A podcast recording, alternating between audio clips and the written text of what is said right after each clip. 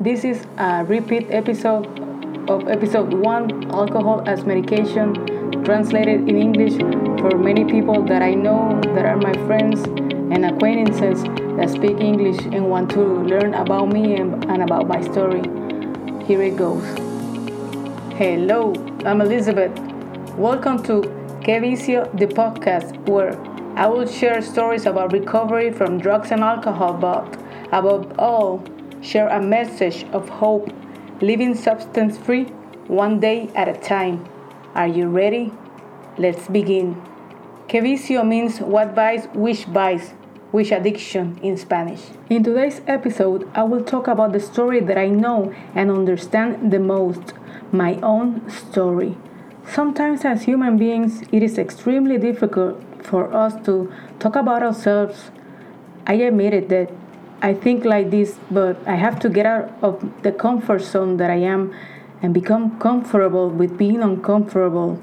And that is why I decided to create this space, and I know that it will be therapeutic for me and will help many people. Disclaimer In the episode, I will talk about sensitive topics such as death and suicide. Use your discretion. The story of my sobriety. My name is Elizabeth, but my friends call me Ellie. I am 40 years old, born and raised in Puerto Rico. Why did I decide to stop drinking alcohol? To tell you that story, I must tell you what my childhood was like. I am the youngest in the house. My brother is a year older than me. I was born in the 80s. I was a little girl who was very attached to her mother. I cried for everything because of how others looked at me because I wasn't close to my mother. I didn't even sleep over at my grandmother's house because I cried a lot, despite my parents' multiple attempts. From a very young age, I was surrounded by alcohol. My mother tells the story that when I was little, I was three, four years old, I would drink leftovers of my dad's beer cans.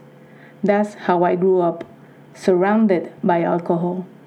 My dad's family had a restaurant right across the street from the house where I grew up with them. I usually sat at the bar with my dad, and the bartender was my uncle. So my uncle would serve me a glass of juice, but in the same style as an adult drink. I grew up thinking that sitting at the bar next to my dad was normal. I remember that one morning, my mother woke me and my brother up opened the door suddenly and told us without pause, Your uncle hanged himself. Thus, without softening the news that our uncle, my father's brother, our neighbor, decided to end his life overnight. His house was right next to ours, and my mom did what she could with the shock of the news she simply reported it. It is worth mentioning that my brother and I were in the primary years of school and that that uncle who decided to end his life was the bartender who served me juice and made me part of hanging out with my dad and other people who frequented the restaurant. At school, it was difficult for me to socialize. I always felt different from other classmates I remember being manipulated into giving my snack money was like 50 cents at that time to a classmate in exchange for her friendship. For a long time I was feeling less because that relationship was not fair or healthy in retrospect. There was one day when I rebelled and told her I wasn't going to give her money. Even though that meant I didn't have her friendship, it was things that shall do child, childish things because she continued talking to me and was a close friend even as a teenager. I had awkward moments with teachers because they used to compare me to my older brother. My brother is a brain, extremely intelligent. Each time I began a new school year, the teachers always compared me to him. They always wanted to be just as intelligent, to learn as fast at him, which I I didn't. It wasn't not, it was not the case. I grew up very insecure about myself and my abilities. I feel like that I didn't not experience the stages of development as the same as others of my age. I wasn't interested in the same thing. My mind was on learning about baseball. I knew the, the names of the ba- baseball players of the MLB and the teams by heart. It was my way of socializing with my dad, who liked to go to the ballparks, and I followed his footsteps. I was part of church groups between prayer and active participant in neighborhood masses. I prayed the rosary among with elderly, very elderly women, I prayed to the dead with their bodies present, including my own grandfather, who, who when he died, I, I prayed to him.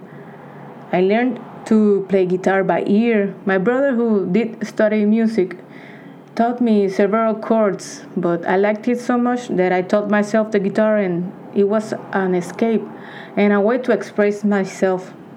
I felt that even though I didn't take music classes or learn to read sheet music, I could play music on the guitar and sing those old rock songs.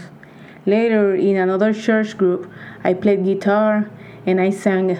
I lived for a time in communion with the scripture and teachings of God. I went to university. I studied at a very prestigious university in Puerto Rico, but since I did not study engineering, I always felt rejected by some family members because I did not achieve that degree. It was the first time I lived outside my parents' uh, family unit, and as I was always very attached to my home, my parents did not expect me to be able to handle being far away from home and the difficulty of classes. Now that I lived far away, it was more difficult for me to congregate and I strayed from church. In that time of independence, quote unquote, I found my new best friend, alcohol. It was much easier to socialize and participate in the party scene because if you were a college student, that's what you did. I met super good people with whom I share from time to time, but when we see each other, it is as if we had seen each other yesterday. At university, I met my current husband, an extraordinary human being that God put in my path and gave him a lot of patience to understand all my processes. During that time at university, one time I had to visit the ER because I felt a lot of weaknesses and numbness in my body. I was diagnosed with hypothyroidism, so at a young age, I already had to take a pill for the rest of my life because my thyroid didn't work properly. It took me years to identify the symptoms moodiness and physical discomfort, less focus, and mental confusion. In 2006, I managed to graduate and complete my bachelor's degree. I tried to study for a master's degree, but I dropped out. I didn't have the maturity to focus on the end goal, and I spent money I didn't have. A total disappointment for me. Then I got a job that has given me the opportunity to meet many people, but my insecurity limits me from believing in my ability. In 2009, I got married, and that meant that I had a partner to continue the party and to celebrate X or Y thing. I got involved with a gym group and socialized with a common goal that I liked exercise. In 2012, I achieved a management position, but it didn't work out.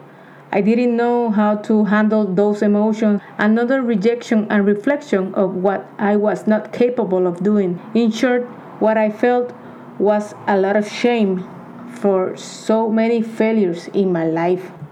In 2015, my husband and I had a, an accident in the center of the island that was traumatic because the car almost went over a cliff. The survival instinct helped us and we overcame that event, but after that, I couldn't go places where the road was off road and bendy. If I did it, it was under the influence of alcohol. I self medicated so as not to get anxious. Despite that, I thought that everything was going well and quote unquote normal. And In 2017, Hurricane Maria came. It was chaos with communications, and I lived through difficult times without electricity for months. And I spent a lot of time alone in my house because my husband continued working. So I got anxious every time it rained, or I was in the car and it rained because I thought my car was going to flood, a catastrophic scenario, and my way of thinking was dominated by anxiety. Next year, 2018, my mother suffered a cerebrovascular accident due to chronic and descompensated diabetes. Her life changed completely after spending two weeks in two different hospitals and my family and I learned the new challenge of assisting our mother because her left side of the body has no movement and she has no vision in her left eye. Even so, my mother was and is resilient. In the face of adversity, she continues to be a motivation for many and helps many people in her community because she is very active in her church. In 2020, I experienced something unique and terrible. The earth shook on January 7th, and I was driving right through the epicenter. My legs were shaking. The adrenaline took me home because I didn't know my house was standing, if my husband and dog were okay. I spent days with few hours of sleep. I slept in the living room for fear of the aftershock. Fortunately, I did not have significant losses compared to neighbors who slept in tents and lost their homes. I sought professional help to work with that traumatic event, and it helped me a lot. Then came COVID and the pandemic. When they announced the lockdown on March 13th, that they were going to close everything, I equipped myself with the quote unquote essentials bottles of wine. I thought it's only two weeks, and that was enough. I thought that now uh, that I, am at home. I was going to start doing exercises.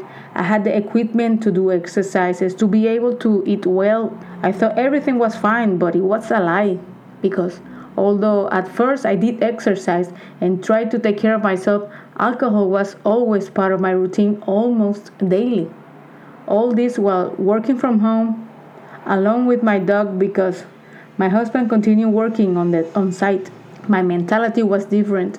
I locked myself in my own misery and sadness because I didn't socialize for fear of getting sick or getting my parents sick with COVID.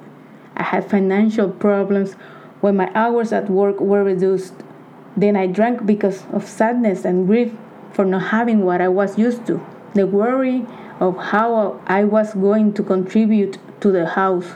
The next month after all this happened, August 2020, my husband was diagnosed with colon cancer. Again, my world collapsed. I drew strength from when I didn't have any. I was 24 7 the caregiver with the responsibility of helping him and making his situation as comfortable as possible. But the fear of thinking that I could lose my husband was and is terrible. On August 31st, he underwent surgery to remove the cancerous tumor that had been detected after a colonoscopy. He spent five days in the hospital, two of them in the ICU due to the type of surgery that he had. At that time, only I remained by his side, taking care of everything his medications, his doctor visit. I had the support of my family, but I carried that responsibility alone. In addition, COVID was rampant, so I was afraid of the virus. Fortunately and currently, my husband is healthy since it was early detection. Financially, things improved with government help, but it meant I had more money to drink. Then my alter ego came afloat, my other self. I started referring myself to La Patrona, the boss. I felt empowered in and I felt in control because I could participate in the decision making at home with more confidence, although they were not always the best decisions. I drank for multiple reasons. I felt alone, I was happy, I was sad, I needed to celebrate, and all in all, I didn't feel comfortable in my own skin. That insecurity of not being what others expected of me for not meeting those expectations. In 2022, I started having health problems. I had to visit the doctor, and after having a sonogram, I was diagnosed with an enlarged liver due to not eating correctly and consuming alcohol. My stomach got sick also, and when I underwent an endoscopy, I had a mild gastritis and acid reflux. When I found out that my liver was sick, I decided to not drink alcohol again. Initially, it was because of health problems. My last drink of alcohol was on Father's Day 2022, June 19th. The first months of sobriety, I felt miserable, as if it were a punishment not to drink. I spent my 39th birthday sober but questioning why am I doing this? People are not going to want to hang with me because I don't drink. Where am I going to eat now because I have stomach issues? I felt like a burden to my husband, to my family. I didn't see the positive side of things, nor the reality of the decision that I made. So I installed an app on my phone and entered the date I started, June 20, 2022. A coincidence that is my dad's birthday. And he said that I had 93 days sober. I was surprised to have been so many days.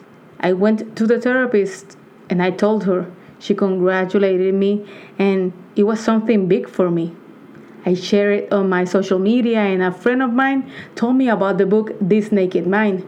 I read it, but I wasn't ready to understand the concept of living sober. Months later, I continued my research for books and podcasts about alcohol and sobriety. I came across Brad's Sober Motivation podcast, where they tell stories of drug and alcohol uh, recovery. After eight months of sobriety, looking for similar people who struggle with their addictions like me, I heard an ad about an app called Sober Buddy. I have always been shy, so using an app to connect was more feasible for me. With the app and the Zoom meetings, I have made new friends and a, a very diverse group of people. With my Puerto Rican English, I do my best and I can express myself and learn from others. The Sober Buddy app is free the meetings have a trial. You can try it and decide if it's your style. Community has been a difference in my sobriety. That group of people who listen to me and teach me how to navigate everyday life. I'm 15 months sober and I feel proud of myself, and most importantly, I feel peace. I have experienced many different milestones. Another hurricane, Fiona, terrible floods where I lost material things from my home, loss of loved ones, weddings, family parties. In short, life goes on, and I am the one who decides to stay away from drinking. I now have several tools in my kit to deal with life hardship. Sobriety is not a magic wand that fixes everything, but it is much better to be present even in not so good times. Special thanks to my husband Edgardo for supporting me and everything I do, to my family for giving me the best they could, to my sober buddies who are part of my support group. Each and every one of you is important, but I want to make a special mention to Brad for challenging me and helping me to believe in myself. If you want to share your story and you speak Spanish, you know someone that speaks Spanish, I invite you to write me an email at podcast at gmail.com. And this is how I end my episode. If you are in recovery, you no longer have a secret that can hurt you.